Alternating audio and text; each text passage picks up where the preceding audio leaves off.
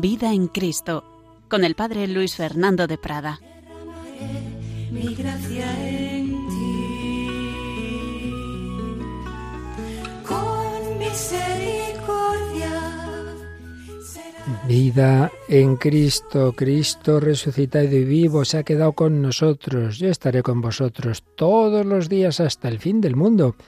De muchas formas, muchas formas de presencia tiene en la Iglesia y en el mundo, pero indudablemente la forma de presencia de más densidad real por antonomasia que decía el Papa San Pablo VI es la presencia eucarística bajo la apariencia de pan y de vino.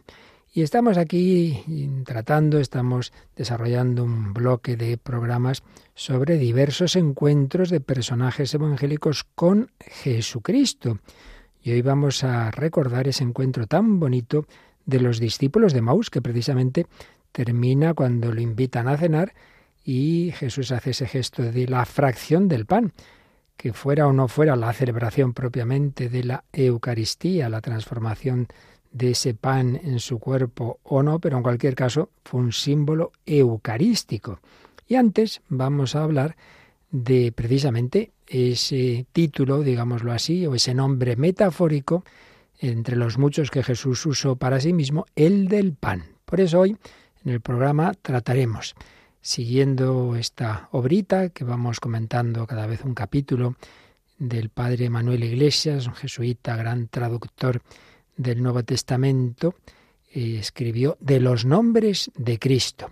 Habíamos tratado de nombres, digamos, directos, propios, como Jesús, Señor, pero hoy hablamos de un nombre metafórico. Habíamos hablado del pastor, hoy vamos a hablar del pastor y de la puerta, y hoy vamos a hablar del pan. Y tiene mucho que ver, como digo, con la escena que después eh, comentaremos de el encuentro de Jesús con los discípulos de Maús. Indudablemente, como señalaba el padre Iglesias, al aplicarse nombres metafóricos, Jesús eligió nombres de cosas importantes, de cosas fundamentales. Yo soy la luz, agua, verdad, camino y el pan. El pan es muy importante para la vida humana.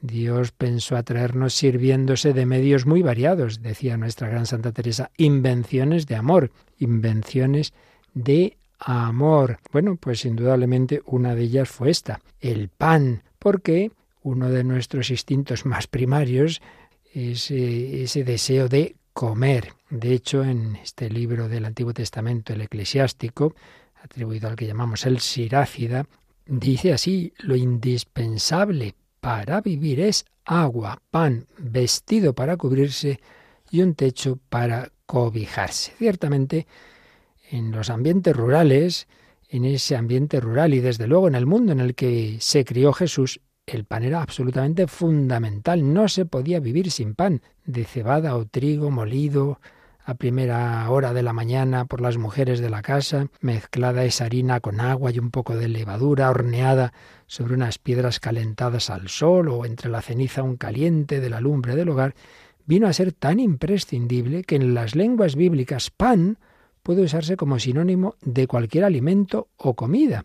Por eso cuando San Pablo le dice a los tesalonicenses que coman su pan trabajando con paz, bueno, si ya se entiende que es que coman en general, que, que se lo ganen con su trabajo. Y el hijo pródigo también dirá, ¿cuántos jornaleros de mi padre tienen pan de sobra? Es decir, tienen comida en abundancia. También pasa en otras lenguas. El pan tiene muchos significados, incluso el universo de los sentimientos, el pan de vuestros sudores dice el Salmo 127, es el trabajo penoso, consecuencia del pecado original, como se dice en Génesis 3, 19, comerás el pan con el sudor de tu frente, ¿verdad? También en el Salmo 80 dice, les diste a comer pan de lágrimas. Y por el contrario, en Eclesiástico 9.7 se habla del pan de la alegría.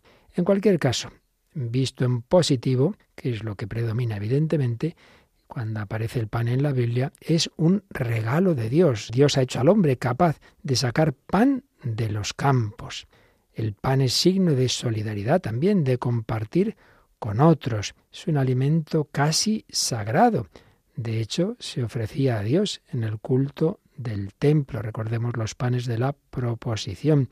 Y había viejas costumbres en los pueblos cristianos, quizá alguno lo recuerde, de besar el trozo de pan caído al suelo o de bendecirlo trazando en él una cruz con el cuchillo antes de cortarlo. Pero vamos a dar un paso más recordando que en el Antiguo Testamento hubo un pan milagroso, claro, el maná.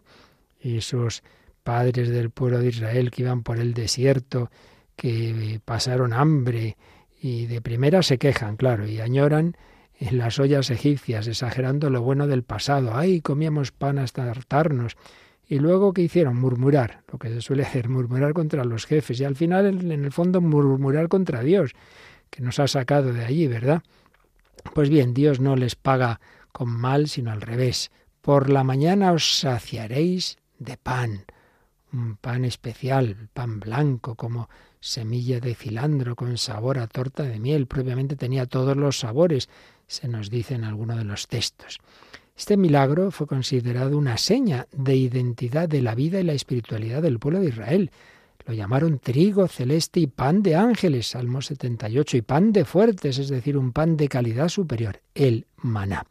Pues bien, sabemos que en el discurso sobre el pan de la vida que Jesús tuvo después de aquella multiplicación de los panes, nos cuenta San Juan, ese discurso está en el capítulo 6 del Evangelio de San Juan, Jesús se comparó con el maná, pero hay que ver cómo lo hace, no es como cuando se comparó con grandes personajes de Israel, cuando decía, por ejemplo, que hay uno que es más que Jonás o uno que es más que Salomón.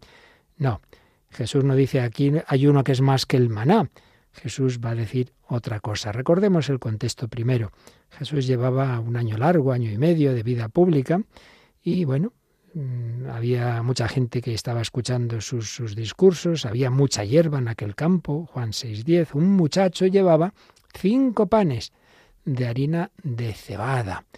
Entonces Jesús mm, da gracias al Padre, bendice esos cinco panecillos y ala, de las manos de, del Señor Jesús brotaron sin cesar panes y panes hasta que todos comieron todo lo que quisieron y sobraron hasta llenar doce cestos. Al día siguiente, después de una noche de susto para los apóstoles, recordemos que los apóstoles se van en la barca y se encuentran a Jesús caminando sobre las aguas. Después Jesús recibe a la gente en Cafarnaún y les va a pedir que crean en Él y que lo importante es eso, no que lo busquen porque habéis comido pan hasta hartaros. Entonces, ellos, el pueblo que está ahí en ese diálogo con Jesús, aludieron al maná. Y es cuando Jesús dice, yo soy el pan de la vida. Vuestros antepasados comieron el maná en el desierto y murieron. Yo soy el pan vivo que ha bajado del cielo. Si alguno come de este pan, vivirá eternamente, y el pan que yo daré es mi carne para la vida del mundo. Bueno, menuda se organizó, qué escándalo. Jesús no se echa atrás, al revés, insiste. De verdad os aseguro, en verdad, en verdad os digo, si no coméis la carne del Hijo del Hombre y no bebéis su sangre, no tendréis vida en vosotros. Pues mi carne es verdadero alimento, mi sangre es verdadera bebida. No, no se retracta en absoluto, aunque se empezaban a ir y a distancia de siglos, también nosotros pues podemos tener esas dudas, pero creemos en Jesús, Señor, a quien iremos, solo tú tienes palabras de vida eterna. Creemos en este misterio de nuestra fe. Queremos alimentarnos de ese pan milagroso cuya naturaleza cambió Jesús. Ya no es el maná, es ese alimento bajado del cielo que es el propio Jesucristo. Jesucristo, pan de la vida, que quiere transformarnos en ofrenda permanente para la vida del mundo. Es decir, unidos a Él, con Él, en Él, por Él. También nosotros debemos dejarnos comer, dejarnos comer en amor por los demás. Sigue habiendo hambrientos, dice el profeta Amós. Mirad que vienen días, oráculo del Señor, en los que mandaré hambre a la tierra, pero no hambre de pan ni sed de agua, sino de oír la palabra del Señor. Pues sí, que invitemos a la mesa de la palabra divina, a la mesa de la carne de Cristo. A tantas personas que lo sepan o no, tienen hambre y sed de Dios.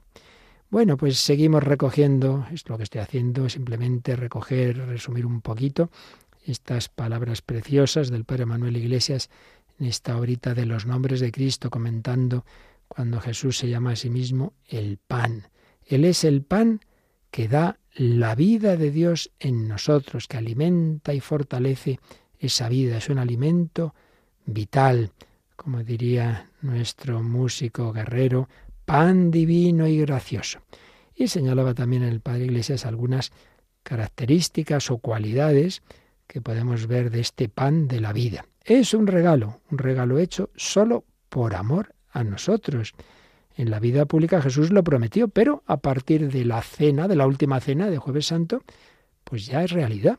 Habiendo amado a los suyos que estaban en el mundo, los amó hasta el extremo, nos dio ese inmenso regalo. Un regalo que nació de una corazonada del Señor, de ese corazón amante, pero muy bien pensado, de su corazón y de su infinita inteligencia e imaginación. Un regalo lúcido, sabio, aunque él ya preveía los sacrilegios e ingratitudes muchísimos que iba a haber en la historia. Un regalo que a Dios, ojo, le salió muy caro, porque le costó la muerte, la muerte de su Hijo en la cruz. Por eso cuando alguien dice, ¿cuánto vale una misa? Habría que responder, ¿y cuánto vale Dios? Porque en la misa se le da a Dios, se nos dan alimento, se ofrece y se nos dan alimento, el propio Dios. Regalo muy bien pensado, regalo muy caro, regalo muy útil mucho más que esos suplementos alimenticios que se nos ofrecen por ahí. Es el único verdadero alimento que hace crecer en nosotros la vida divina, la vida divina. Esa es la importante. Y es que Jesús vino a la tierra para que tengamos vida y vida en abundancia. Juan 10, 10. Es también, ojo, un regalo que nos garantiza la inmortalidad. Lo que la humanidad ha buscado siempre, pues se nos da al recibir a Cristo resucitado se nos garantiza esa resurrección. A recibirlo bien, ya se entiende. Pero es también un regalo sencillísimo, la comida más elemental, manjar exquisito, desde luego, pero nada sofisticado, es natural, de tan sobrenatural que es. Es un regalo que nunca cansa, al revés, siempre sabe a nuevo, una nueva comunión, otro encuentro con Jesús. No cansa y además solo Él basta. ¿De qué otro alimento podría decirse lo mismo? Un regalo que no se estropea en lo sustancial, no se deteriora, siempre fiel, siempre haciéndonos compañía, siempre cercanos. Y un regalo también que no solo tiene estas dimensiones, digamos, verticales, sino horizontal, nos une fraternalmente en la familia de Dios. Lo dice San Pablo en 1 Corintios 10, 17, porque es un mismo pan, somos todos un mismo cuerpo pues todos participamos del mismo pan.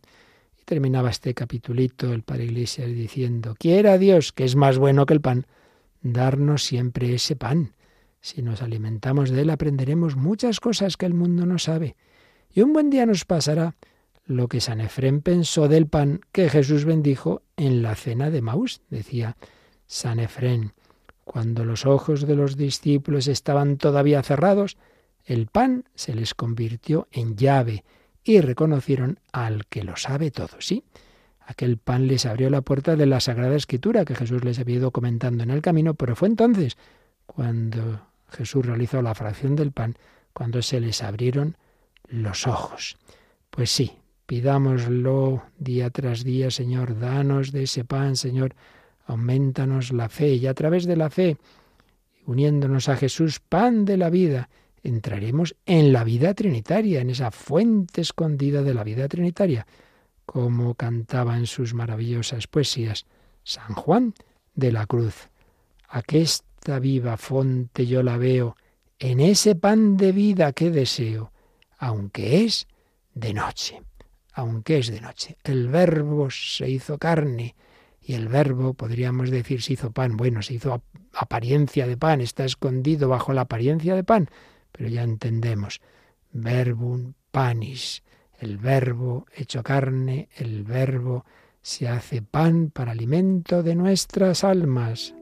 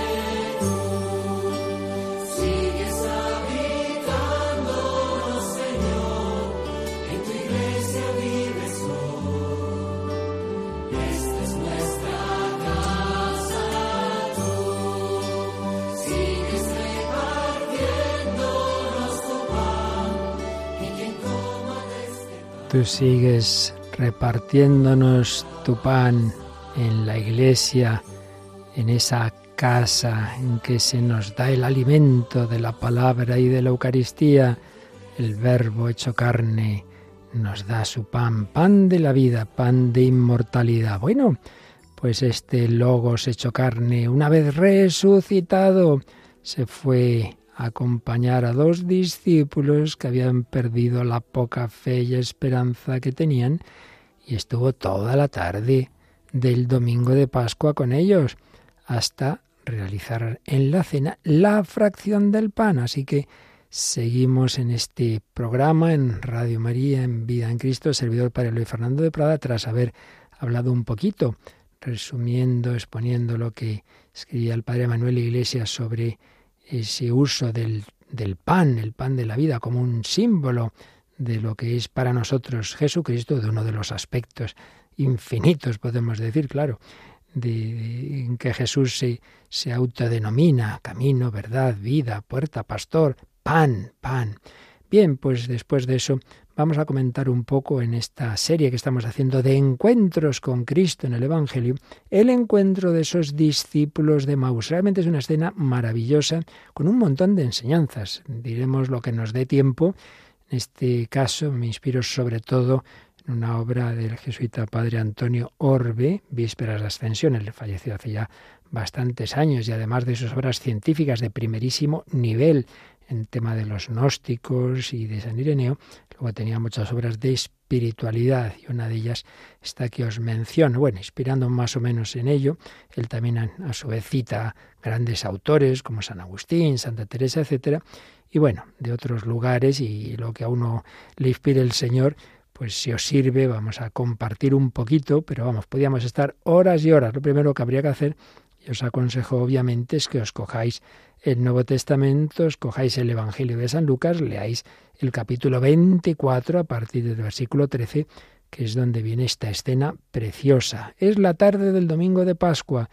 Los apóstoles, los discípulos, a excepción evidentemente de la Virgen María, están todos destrozados. Bueno, ella también está con mucho dolor, pero no ha perdido ni mucho menos la fe y la esperanza, no faltaría más. Pero la mayoría de los discípulos, quizá todos sí, en mayor o menor grado, piensan que Jesús ha sido maravilloso, pero esto se ha terminado en ese sepulcro. Y bueno, pues algunos se marchan. Ya dice aquí ya que pintamos en Jerusalén, han pasado ya desde el Viernes Santo, ya es domingo, que entonces no se llamaba domingo, claro. El caso es que lo que para nosotros es el domingo de Pascua, ¿qué pasó? Pues dice San Lucas que aquel mismo día dos de ellos, dos discípulos, iban caminando a una aldea llamada Maús, distante de Jerusalén, unos 60 estadios, que son unos cuantos kilómetros. Iban conversando entre ellos de todo lo que había sucedido. Mientras conversaban y discutían, Jesús en persona se acercó y se puso a caminar con ellos. Pero sus ojos no eran capaces de reconocerlo. Nos paramos de momento aquí. Tenemos dos discípulos que habían seguido a Jesús, que habían más o menos creído en él, que veían en él un gran profeta, como dirán luego, poderoso en obras y palabras, han visto sus milagros, pero no han llegado a la fe en que es el Hijo de Dios y sobre todo no les ha entrado en la cabeza que él ya había anunciado la pasión y la resurrección. No, no. Entonces, pues dice, mira chico, ya está, esto ha sido muy bonito, pero esto se ha terminado, ¿qué hacemos ahí en Jerusalén? Probablemente criticarían también a los apóstoles, mira, con estos no vamos a ningún lado. Se juntan dos desanimados y ya sabes lo que pasa, un desanimado con otro desanimado, pues más desanimados. Peor que peor. Esto pasa en la iglesia. Yo voy haciendo comentarios un poco según se me ocurren aplicaciones. Pues muchas veces, ay, me voy de la parroquia, es que el cura, es que no sé qué, es que estas del grupo, de, tal grupo, ¿qué hacemos aquí? Si es que esta gente son unos hipócritas, no, mejor vamos por nuestro lado. Entonces, crisis de fe en la iglesia en el fondo es porque uno no está bien, porque personalmente le falla también la fe en Cristo. Y esto les pasa a estos discípulos, la esperanza muerto en ellos. En cambio, vivo Jesucristo encuentra muertos los corazones de los suyos y como buen pastor se va por estas ovejas perdidas, estas dos ovejas que se van del redil. Y preciosamente comentaba el padre Orbe, hay que entender el sentido metafórico y simbólico de lo que voy a decir ahora, que el buen pastor, en vez de disfrutar de su día, el día de su victoria, que ha resucitado, bueno, pues ya está, me quedo aquí con el Padre Celestial, con el Espíritu Santo, aquí disfrutando de mi victoria. No, no, no, no. Se va al encuentro de estos pobres. Consume la tarde, digamos, de su mejor día en una larga conversación con dos discípulos de poca fe. Claro, pero es que Jesús es amor, mayor felicidad hay en dar que en recibir, enseñó él y lo pone en práctica. Dice San Agustín, iban de camino para Emaús, pero no iban por el camino con mayúscula. El maestro caminaba con ellos durante el camino, pero él mismo era el camino. Yo, gran profesor y orador maravilloso de nuestro siglo de oro, dominico, fray Alonso de Cabrera, el padre Orbe recoge varios eh, sermones suyos, decía, no hay oficio ni estado donde no hayáis a Dios. El maestro, el que es maestro, el que es profesor, lo haya en el templo como maestro, los pescadores como pescador, el ladrón como ladrón en la cruz, la Magdalena en el huerto como hortelano, la samaritana yendo a por agua lo halla como el que le ofrece agua. Es el oficio de Dios, está cerca de los suyos y acomodarse a ellos. Bueno, a fin de cuentas, Jesús había dicho, donde estén dos o tres reunidos en mi nombre y estoy yo en medio. Bueno, estos dos, no sé yo si estaban muy reunidos en su nombre, pero desde luego ahí se puso en medio se puso a caminar con los dos de Maus. Qué bonito. El buen pastor no nos abandona. Podemos ver aquí, pienso yo que es una imagen de tantos católicos que fueron creyentes, practicantes y que poco a poco han ido perdiendo la fe, se han ido alejando, han ido, pues quizá primero dejaron de confesar, de comulgar, ya para que voy a ir a misa, empiezan a dejar la misa, luego pues se va perdiendo la fe en la iglesia, la moral de la iglesia, no sé qué, y al final, ala, pues son esto ya que diríamos alejados de la fe. Pues algo así les pasa a estos. ¿Y qué hay que hacer? ¿Dejarles que se pierdan? No, Jesús no, no, no, puede hacer eso. Tiene que ir a conquistar sus corazones, pero va disimulado de peregrino.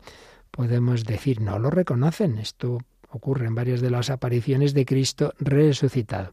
Y aquí podemos recordar esas palabras preciosas de, de San Pedro en su primera carta, primera de Pedro 1.8, cuando se asombra de esos cristianos que no han conocido a Jesús, él vaya que lo había conocido en vida, pero los que no lo habían conocido en vida, dice, Jesucristo, sin haberlo visto, lo amáis, y sin contemplarlo todavía, creéis en él, y os alegréis así con un gozo inefable y radiante. ¡Qué maravilla! No lo habían visto, pero creían en él. Pues es que el Señor se esconde para mérito de nuestra fe y tiene, digámoslo así, mil disfraces, disfraces humildes. Y aquí hace una aplicación muy bonita. El padre Orbe, el Señor se disfraza de humanas formas no atrayentes para probar no solo nuestra fe, nuestra fe se prueba pues creyendo que lo que parece pan realmente es el cuerpo de Cristo, pero nuestra fe y nuestra caridad se prueba de una manera especial cuando descubrimos a Jesús en ese pobre, en ese enfermo, en ese delincuente, en ese ladrón. Tuve hambre y me diste de comer. Estuve en la cárcel, vinisteis a verme, estuve enfermo. ¿Cuándo te vimos? Pues cuando estaba en ellos. Sí, hay una transfiguración de Jesús en ese peregrino. Se disfraza y así, por amor y fe, amaremos al no amable. Seremos prójimos del hermano difícil. Sí tenemos esa fe en ese tipo de presencia de Jesús. Menudo cielo tenían estos por compañero de viaje al resucitado, pero en disfraz de peregrino. Bueno, pues Jesús les oye hablar, les oye discutir, están tristes. Recordad que se nos ha dicho que mientras conversaban y discutían, discutían, cuando una persona ha dejado al Señor, yo esto lo he visto, cuando alguien ha estado metido en la vida espiritual y luego lo deja, por más que se intente convencer de que está bien, no está bien, sabe que le falta algo, sabe que nunca ha sido tan feliz como cuando ha estado con Cristo. Por eso Jesús les dijo, ¿qué conversación es esa que traéis mientras vais de camino? Ellos se detuvieron con aire entristecido. ¿Veis? Hay una tristeza en su corazón. Y uno de ellos, que se llamaba Clefas, les respondió, ¿eres tú el único forastero en Jerusalén que no sabes lo que ha pasado allí durante estos días? Y Jesús respondió, ¿el qué? Así como si no supiera nada, ¿verdad? Claro, porque Jesús lo que quiere es que se lo cuenten. Ya lo sabe él muy bien lo que ha pasado, no lo va a saber. Él es el protagonista, pero el Señor quiere que le contemos las cosas. La oración, hablar con el Señor, si ya se lo sabe, tú cuéntaselo. También el papá sabe lo que le va a decir el niño, pero le gusta oírle al niño. Y estos hombres le dicen, pero bueno, ¿eres tú el único forastero en Jerusalén? Forastero, peregrino. Pues sí, en el fondo es un peregrino, es un forastero, es decir, alguien de fuera, es un hombre extraño, que viene del cielo a la tierra, extranjero en el ser como Dios y como hombre, nacido virginalmente, con palabras y obras jamás vistas, Dios escondido, necesitado y pobre, aunque a todos acompaña y ayuda. Bellas palabras del Padre Orbe. Y entonces Jesús dice, ¿pero de qué habláis? ¿Qué cosas son esas que han ocurrido en Jerusalén? Comentaba Fray Alonso de Cabrera. ¿Qué cosas son esas, Señor? ¿Tan presto se os han olvidado? Miraos, pies, manos y costado. Veréis las cisuras de los clavos y lanza. Recordad aquel sudor espantoso, aquella tristeza mortal, aquella prisión como a ladrón, los azotes, bofetadas, afrentas, espinas, muerte de tanto dolor, ¿se os ha pasado de la memoria? El pasarlo, sufrirlo y olvidarlo es de Dios, como de quien tanto ama, pero el acordarse de ello es del hombre. Qué bonitas palabras de este Padre Dominico. El Señor parece como que se ha olvidado de lo que ha sufrido, porque lo que le importa es que lo ha hecho por amor a cada uno de nosotros, también por amor a estos, también por a estas, por amor a estas ovejas perdidas y despistadas que se están evadiendo, que se han ido de Jerusalén, quizá a esa finquita, a olvidarse un poco de todo. Bueno, pues entonces Jesús quiere que le cuenten ellos con sus palabras. A ver, ¿de qué están hablando? Pues de qué vamos a hablar. Lo de Jesús el Nazareno que fue un profeta poderoso en obras y palabras ante Dios y ante todo el pueblo, claro. Tenían fe, pero muy relativa, como de un gran profeta, no como hijo de Dios. ¿Cómo lo entregaron los sumos sacerdotes y nuestros jefes para que lo condenaran a muerte y lo crucificaron? Ah, aquí está el problema. ¿Por qué habían perdido la no mucha fe que tenían? Porque esa fe no ha pasado la prueba de la cruz, el escándalo de la cruz, porque tantas veces perdemos la fe o, o realmente se debilita. Pues cuando nos llega el dolor, estamos viendo constantemente que hay desgracias en el mundo entero, tragedias, guerras, muertes de niños tal, pero cuando nos toca a nosotros, toma, entonces es cuando dudo de Dios. Hombre, le tocaba a otro y no te planteas dudas de fe, te toca a ti y entonces sí, pues estos hombres, eso de que el Hijo de Dios que no habían llegado a creerle como tal, pero bueno, por lo menos como un gran profeta, haya sido condenado por el Sanedrín, haya sido crucificado. Uy, uy, uy, uy, esto, esto, esto no puede ser. Entonces algo aquí ha fallado. Así que lo condenaron a muerte, lo crucificaron. Y viene una palabra muy significativa en el versículo 21. Nosotros esperábamos, nosotros esperábamos que él iba a liberar a Israel pero con todo esto ya estamos en el tercer día desde que esto sucedió. Es verdad que algunas mujeres de nuestro grupo nos han sobresaltado, pues habiendo ido muy de mañana al sepulcro y no habiendo encontrado su cuerpo, vinieron diciendo que incluso habían visto una aparición de ángeles que dicen que está vivo. Algunos de los nuestros fueron también al sepulcro y lo encontraron como habían dicho las mujeres, pero a él no lo vieron. Bueno, la verdad es que en unas palabra se nos dice muchas cosas. Primero, esa, esa expresión nosotros esperábamos. ¿Qué les ha pasado a estos? Que se habían hecho unos planes, unos planes sobre el Mesías, y en esos planes todo muy bonito, el reino de Dios, aquí nosotros seremos también gente importante, pero en esos planes no entraba la cruz y mira que Jesús lo había avisado varias veces, me cogerán, me entregarán, me azotarán, me crucificarán, pero hombre, si lo había avisado, pues nada, no habían hecho como la Virgen María que guardaba todo en su corazón, no, no.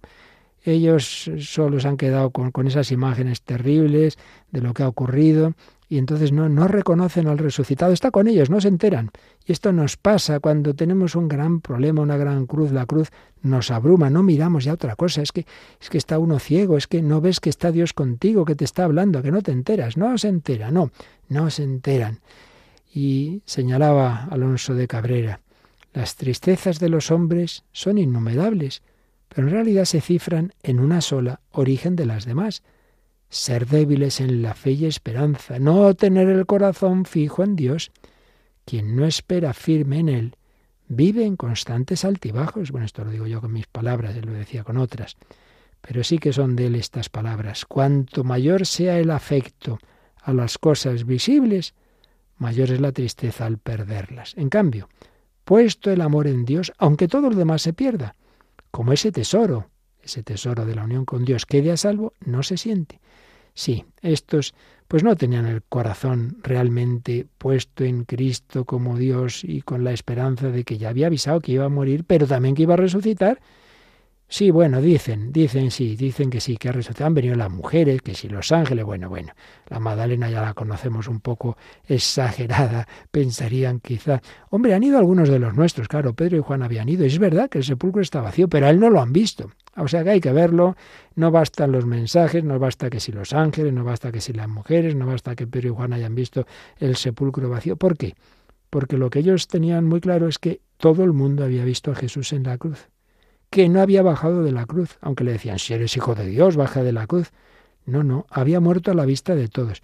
Hombre, Ahora que dicen que ha resucitado, pero no a la vista de todos, así, escondidamente. No, no, esto no es razonable. Si ha resucitado tenemos que enterarnos todos, tiene que enterarse todo Jerusalén, tiene que enterarse el Sanedrín. No puede ser. Por tanto, hemos perdido la esperanza. Nosotros esperábamos. Querido oyente, ¿por qué tantas veces tú y yo nos desanimamos? Porque nos hacemos unos planes de cómo tiene que ser nuestra vida, nuestro trabajo, nuestra familia, la iglesia, cómo tiene que ser mi mujer, mi marido, mis hijos, el, mi párroco, todo precioso, todo bonito, pero no estamos en el cielo, ¿sabes? Estamos en la tierra, aquí todo es limitado, todos tenemos defectos, todos tenemos pecados. Y, y, está el sufrimiento, y está el dolor, y está la muerte ya. Es que tú no te habías enterado todavía de cuál es la señal del cristiano, la Santa Cruz. Llega la cruz y ay, ay, ay, ay. Pero hombre, nosotros esperábamos. ¿Qué esperabas tú? ¿Qué esperabas tú de la Iglesia? ¿Qué esperabas tú de esa fe que te iba a solucionar todos los problemas? Como ya creo, ya que hay pocos que vamos a misa, pues hombre, los que vamos nos tiene que ir muy bien, tocarnos la lotería y todo estupendo, hombre. Pues a nuestro Señor Jesucristo, a la Virgen, a San José, no es que les fuera humanamente demasiado bien. Y en cambio, dice San Agustín, compara cómo el ladrón que está agonizando al lado de Jesús va a creer en él y en cambio no creen sus discípulos. Dice San Agustín, hagamos memoria de la fe del ladrón, fe que Cristo no encontraría en sus discípulos después de su resurrección. Dudaron quienes vieron a Cristo resucitar muertos, y en cambio cree el ladrón en quien veía colgado del madero. No sólo creía que Cristo iba a resucitar, sino que iba a reinar a un hombre colgado, crucificado, ensangrentado, pegado al madero, le dice, acuérdate de mí cuando llegues a tu reino. Creía que iba a reinar. En cambio, los discípulos, nosotros esperábamos.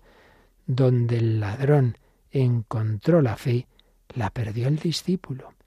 Estos discípulos no creen, no creen, a pesar de que han llegado noticias eh, de las mujeres, de, de Pedro, de Juan, Ay Dios mío, ¿cómo somos? Vamos a quedarnos un momento pidiéndole al Señor que tenga paciencia y misericordia con nosotros, que camine con nosotros, que nos ilumine, que toque nuestro corazón como tocó el de los discípulos de Maus.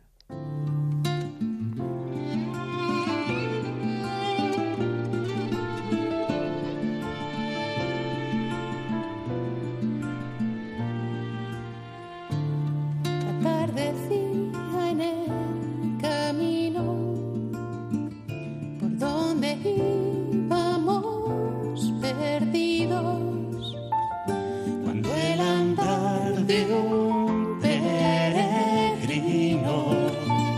se dejaba sentir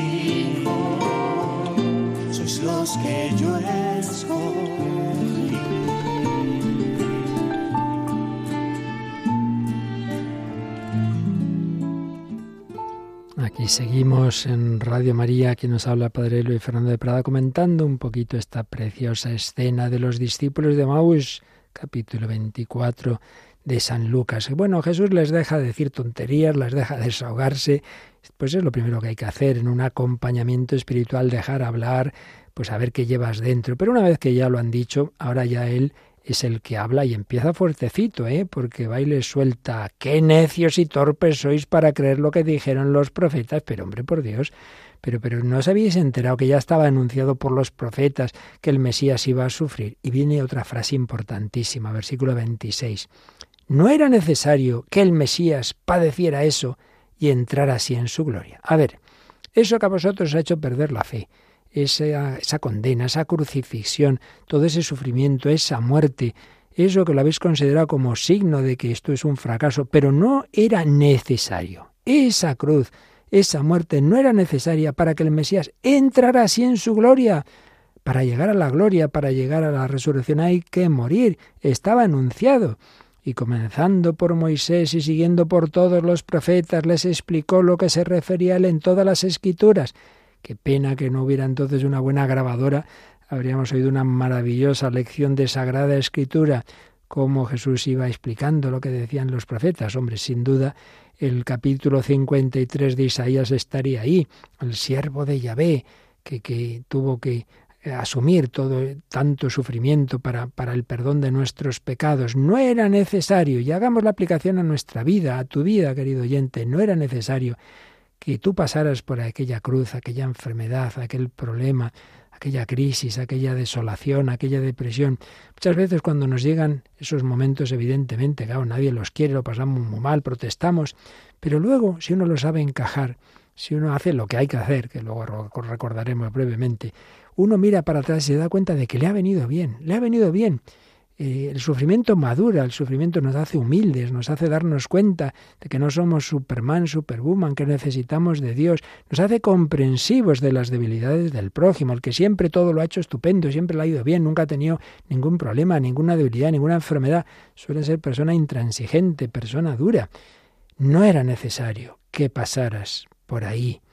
Oh, insensatos y tardos de corazón, esto recuerda lo que San Pablo escribiría años después a los Gálatas. Oh insensatos Gálatas, ¿quién os ha fascinado a vosotros, a cuyos ojos se presentó a Cristo crucificado? Pues sí, Jesús les hace ver que la pasión estaba anunciada, que es el camino, no era necesario que el Mesías sufriera para entrar en su gloria.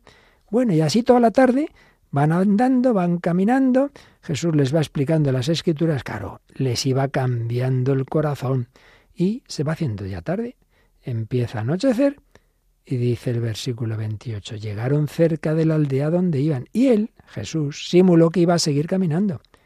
Pero ellos lo apremiaron diciendo, no, no, no, no, quédate con nosotros, porque atardece y el día va de caída. Aquí tenemos otra frase clave, recordad las que estamos subrayando. Nosotros esperábamos, estos discípulos que han perdido la esperanza, eh, qué necios y torpes sois para creer lo que dijeron los profetas. No era necesario que el Mesías padeciera eso para entrar en su gloria. No era necesario. Y tercera frase clave, quédate con nosotros, porque atardece y el día va de caída.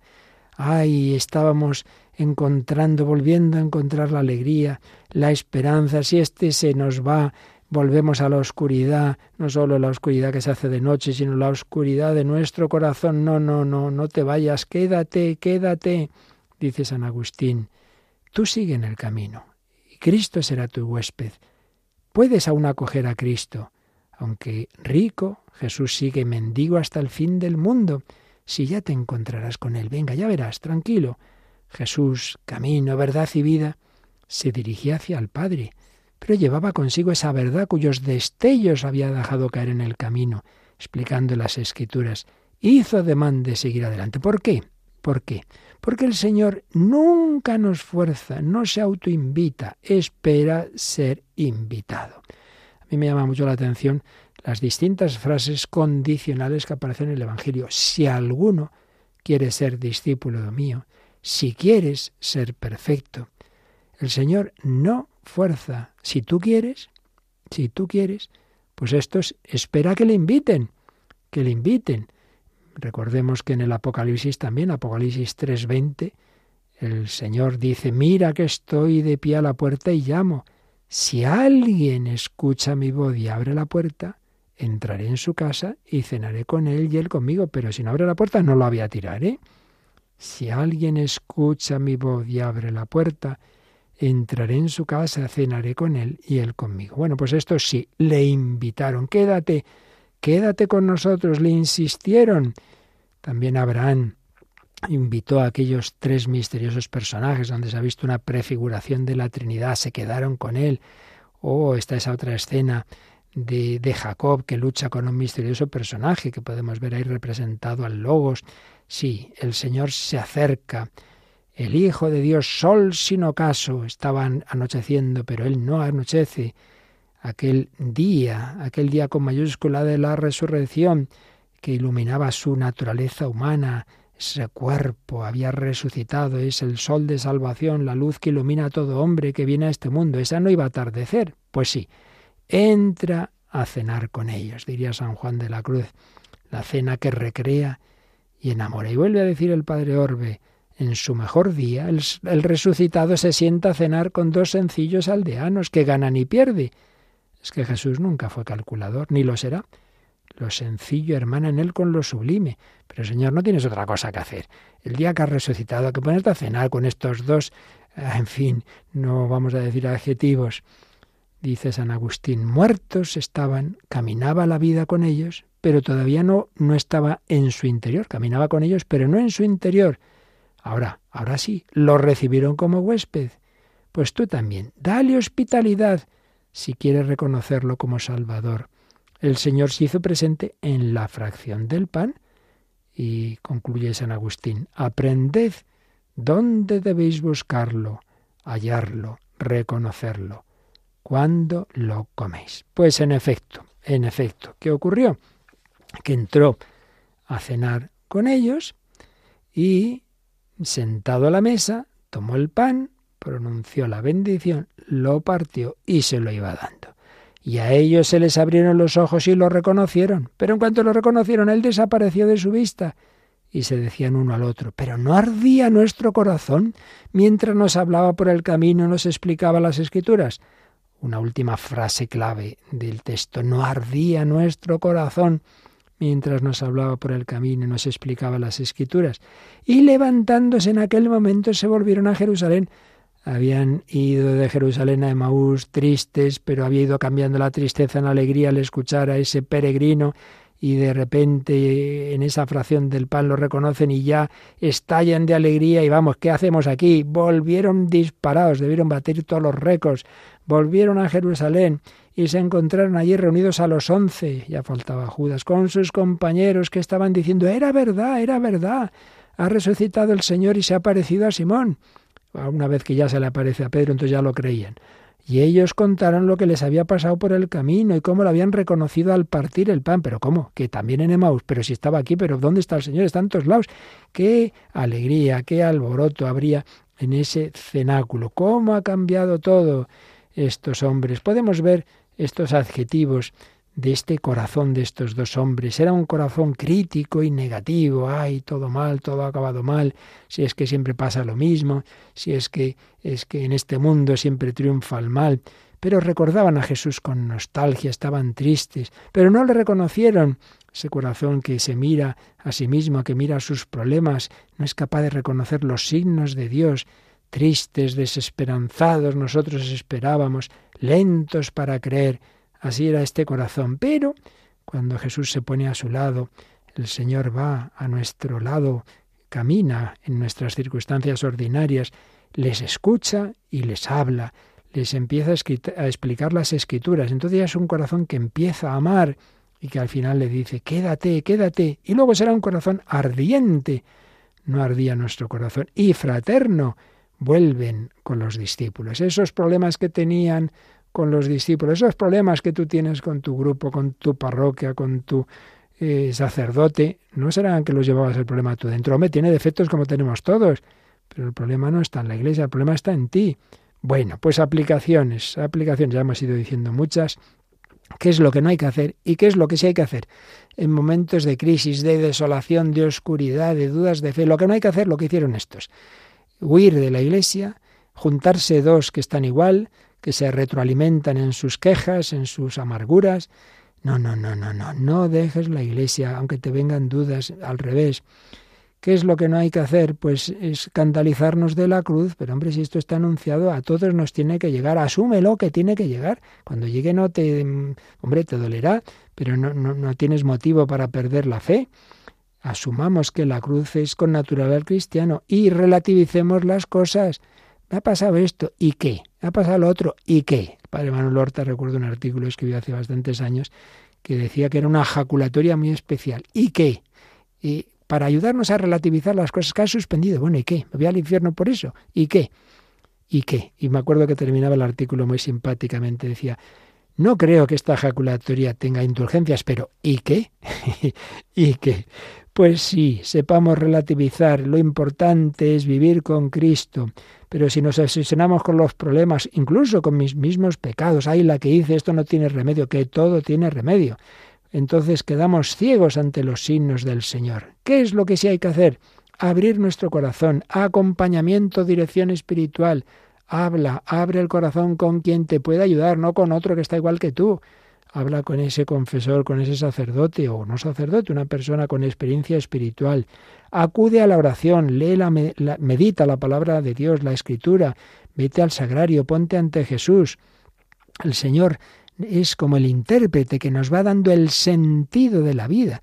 La fe no es eh, no sé, como hablar de cosas de otro mundo, hablar de los extraterrestres. No, no. La fe es como la clave de interpretación, el sentido de esta vida, de esta vida real. Y claro, pues hay, hay palabras que uno va a un país y sabe poco idioma, necesita un diccionario, va mirando las palabras. Bueno, pues hay una palabra que nos cuesta mucho entender, que la palabra es sufrimiento, cruz, muerte. Bueno, pues ahí hay un diccionario para esa palabra. Y, y, ese diccionario pues es Cristo crucificado. Él es el intérprete que te dice que era necesario pasar por ahí, hombre, pero esto no termina en la cruz, no termina en la muerte, que es resucitado, que tú también, si conmigo sufres y mueres conmigo, resucitarás. ¿Qué es lo que hay que hacer? Acudir al Señor en humildad, a la iglesia, dejarnos aconsejar, hacer oración. Los sacramentos le reconocieron al partir el pan, muy especialmente la confesión y la Eucaristía. Quédate con nosotros. Y haciendo todo esto, el corazón volverá a arder, pasará la desolación, pasará el túnel, volverá la luz y serás un apóstol ardiente en comunión en la Iglesia. Qué precioso encuentro de estos discípulos con Cristo. Ojalá lo tengamos nosotros también. Vamos a pedírselo al Señor, quédate, quédate con nosotros siempre, Señor.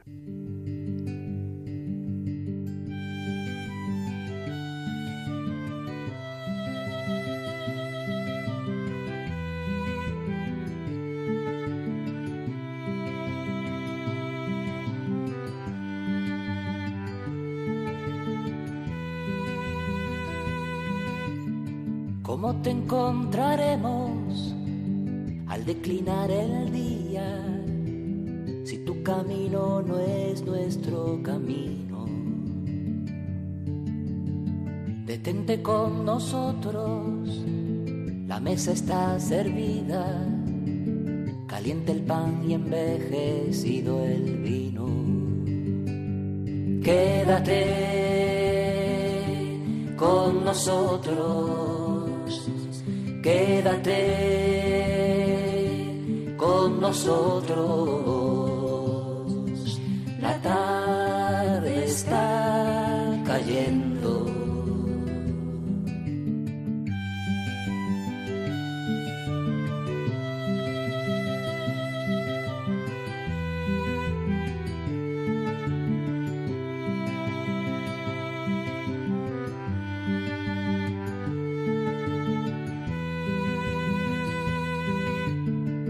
¿Cómo sabremos que eres un hombre entre los hombres si no compartes nuestra mesa humilde?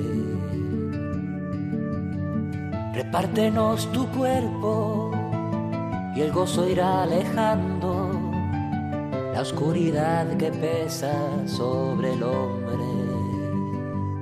Quédate con nosotros quédate con nosotros. La tarde está cayendo. Vimos romper el día sobre tu hermoso rostro y al sol abrirse paso por tu frente. Que el viento de la noche no apaga el fuego vivo que nos dejó tu paso en la mañana. Quédate con nosotros, quédate con nosotros.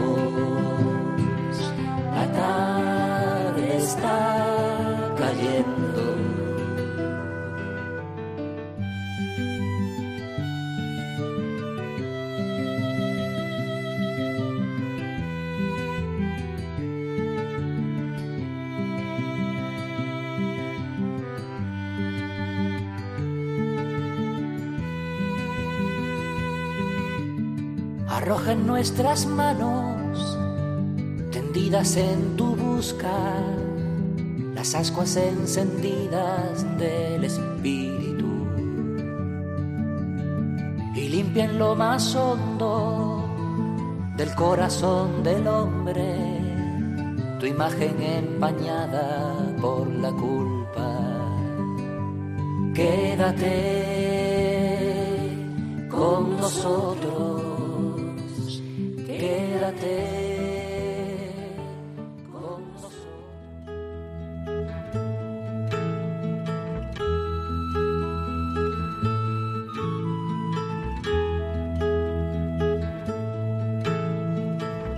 Con amor eterno te amo. Vida en Cristo, con el Padre Luis Fernando de Prada.